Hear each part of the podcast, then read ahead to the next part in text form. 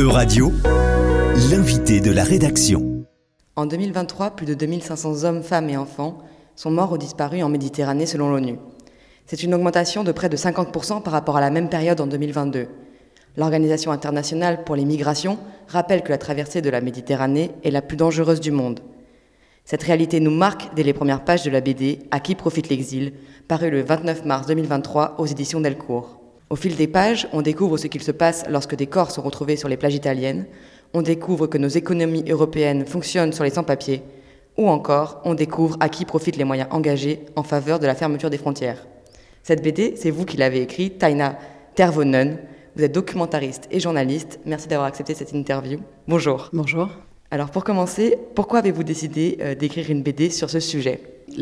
Enfin cet album rassemble cinq reportages dessinés qui ont été faits entre 2014 et 2020 et qui ont été publiés entre 2015 et 2022 euh, dans la revue dessinée et qui là sont donc rassemblés en, album. Donc la BD, c'est arrivé parce que euh, ça faisait déjà longtemps que je travaillais sur la migration, la revue dessinée venait de se lancer, moi j'avais une enquête dont je me disais que ça pourrait peut-être se prêter à, une BD, et euh, voilà, je suis allée rencontrer la revue dessinée juste avec cette idée, cette proposition, euh, ils étaient partants, ils en ont parlé à Jeff Pourquier, qui était partant lui aussi, et c'est comme ça que ça a commencé.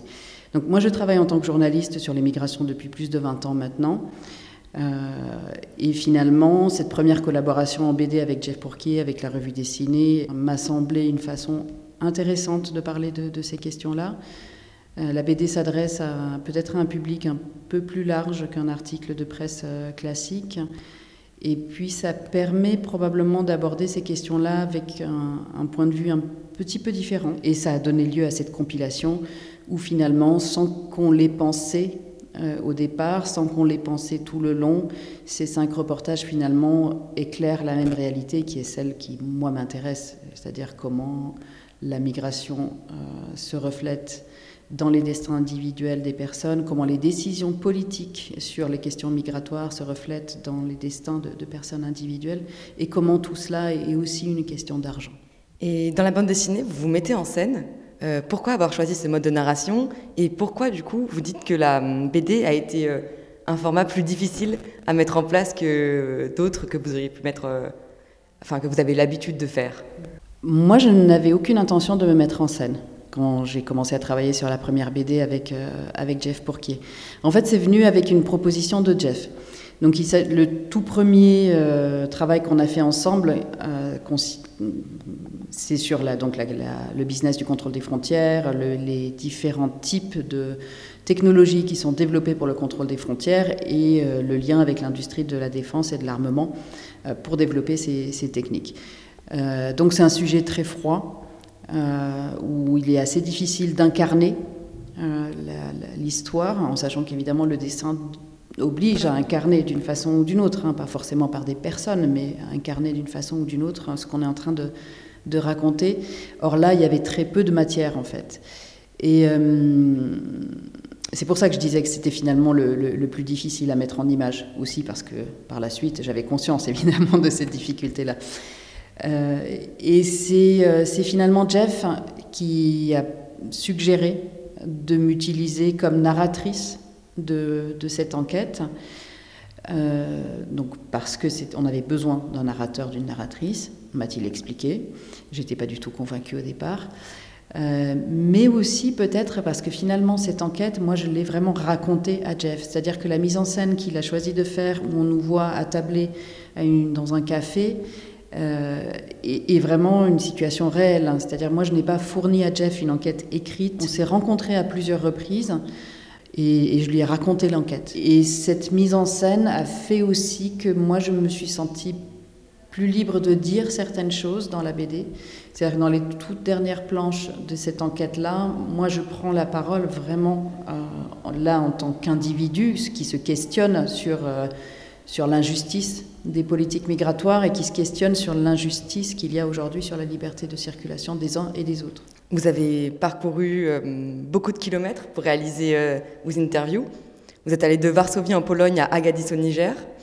Euh, quel a été votre fil rouge pour construire votre BD bah, Je pense que ce qui rassemble vraiment les, cinq reportages, c'est hum, comment dire C'est un petit peu ce que j'évoquais tout à l'heure, c'est-à-dire la, question de savoir comment des décisions prises euh, dans des bureaux à, Bruxelles ou, alors au niveau des, gouvernements nationaux, comment ces décisions-là ont des conséquences vraiment extrêmement concrètes sur la vie et sur les destins de, de personnes qui décident de traverser une frontière illégalement. Euh, pourquoi ils décident de traverser les frontières illégalement? C'est souvent parce qu'ils n'ont pas d'autre choix. Aujourd'hui, la politique de visa des États européens est telle qu'il est extrêmement difficile d'obtenir un visa pour venir en France, par exemple. Euh, alors ne parlons même pas des pays en guerre, hein, parce qu'évidemment, quand on est dans un pays en guerre, euh, en général, il n'y a pas d'ambassade même du pays concerné pour pouvoir faire une demande de visa. Donc il faut déjà pouvoir quitter son propre pays pour ensuite pouvoir prétendre à, une demande de visa. Euh, ça, c'est quand on veut le faire de, façon légale. Euh, à côté de ça, n'importe qui d'entre nous a le droit tout à fait de passer une frontière illégalement pour faire une demande d'asile. Mais cette euh, procédure de demande d'asile est aujourd'hui rendue extrêmement difficile par le fait que traverser les frontières illégalement est devenu extrêmement dangereux à cause de toutes les techniques de contrôle euh, qui ont été déployées, notamment sur les frontières européennes, mais pas que. Aujourd'hui, l'Union européenne sous-traite une partie du contrôle des frontières à des États tiers, au Niger, à la Libye. Euh, euh, au Maroc ou à, d'autres États encore. Donc sous-traite dans le sens où effectivement l'Union européenne et les États européens financent, euh, donnent de l'argent pour déployer des, technologies de contrôle, euh, des techniques de, contrôle biométrique des passeports et, ainsi de suite. Donc voilà, c'est pas simplement, enfin c'est vraiment, c'est quelque chose qui est payé à des États tiers. Euh, les États tiers étant ensuite libres de fonctionner comme ils le souhaitent pour effectuer ce contrôle, ce qui veut dire qu'on a des droits humains qui sont bafoués à des frontières qui ne sont pas les frontières de, l'Europe directement, mais qui sont déjà un tout petit peu plus loin. Donc il y a peut-être cette, question-là, c'est-à-dire des décisions politiques, comment euh, ces décisions ont des conséquences concrètes sur les destins des, personnes sur la route, et l'autre fil rouge est la question de l'argent. Évidemment, euh, tout ça implique beaucoup d'argent.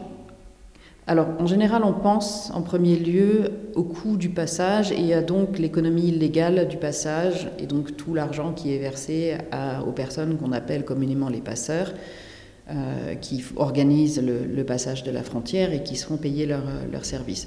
Alors, certes, c'est une masse d'argent euh, importante. Cependant, ce qu'on oublie souvent, c'est qu'il euh, y a aussi tout l'argent versé pour euh, développer les techniques de contrôle, c'est ce dont je parlais tout à l'heure.